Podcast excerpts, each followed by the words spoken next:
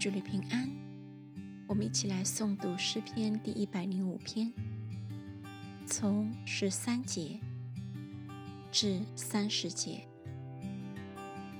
他们从这邦游到那邦，从这国行到那国。他不容什么人欺负他们，为他们的缘故责备君王，说：不可难为我受高的人，也不可恶待我的先知。他命饥荒降在那地上，将所倚靠的粮食全行断绝。在他们已先打发一个人去，约瑟被卖为奴仆。人用脚镣伤他的脚，他被铁链捆拘。耶和华的话试炼他，只等到他说的应验了。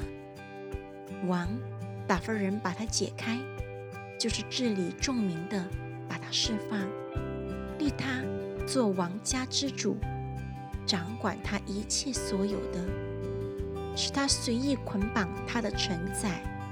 将智慧教导他的长老。以色列也到了埃及，雅各在寒地寄居。耶和华使他的百姓生养众多，使他们比敌人强盛，使敌人的心转去恨他的百姓，并用诡计待他的仆人。他打发他的仆人摩西和他所拣选的亚伦。在敌人中间显他的神迹，在寒地显他的骑士。